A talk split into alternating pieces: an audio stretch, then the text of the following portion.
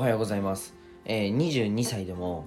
自転車で1回転します。ということであの今日のねラジオを始めていきたいと思うんですけれどもえっと昨日ですね自転車こいでたら僕傘持ってたんですよ。あ傘差しながら運転してたわけではなくてあの傘をね、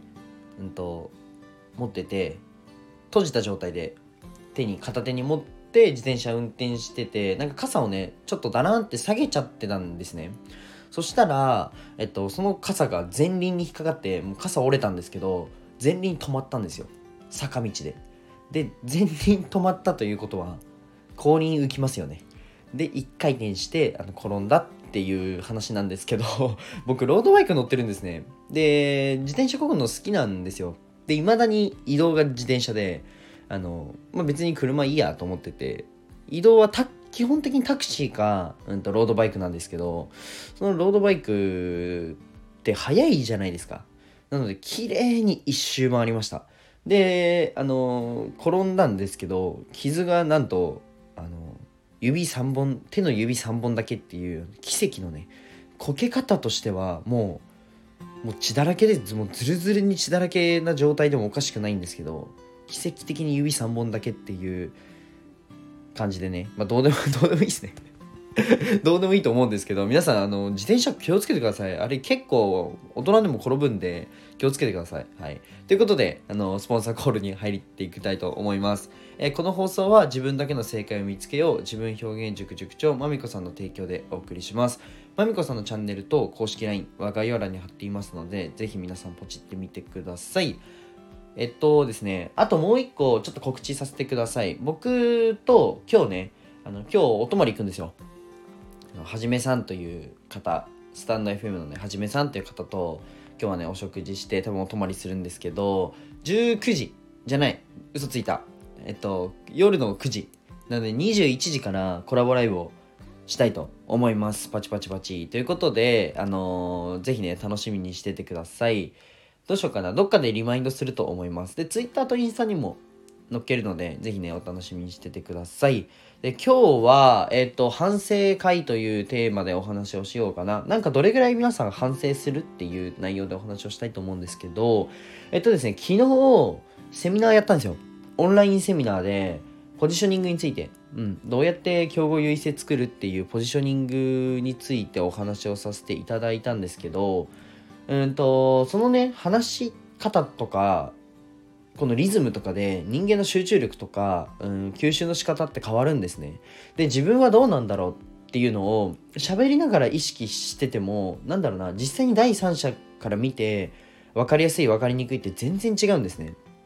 で、うん、と結構僕早口なんですよ。でこれにも理由があって人間って初めてのことを吸収する時は、えっと、情報の流れは早い方が吸収できるんですね。なので僕早口で結構喋ってるんですけどどれぐらい聞きやすいのかなっていうのをあの動画で実は自分のねことを撮ってました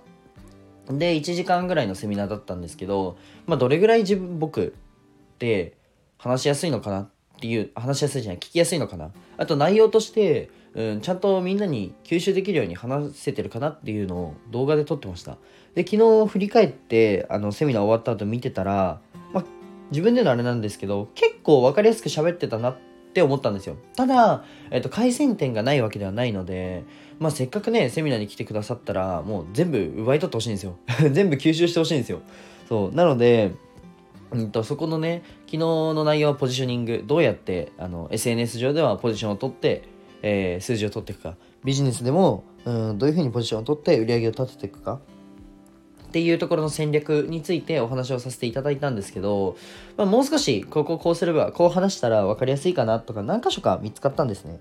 であの皆様も皆様もってなんか演説っぽいな。皆さんも、うん、とお仕事をしててなんか振り返る場面って作ってますかね。なんか僕結構これ大事だと思ってて小学生の時とかまあ中学生の時とかあの予習復習しようねって言うじゃないですか。なんか当たり前のように小学生の時なんかは、まあ、宿題やってとまあ僕はやあんまりやってなかったんですけど、まあ、復習とかってしてたと思うんですよ、うん、ただなんか大人になったらやらないじゃないですか。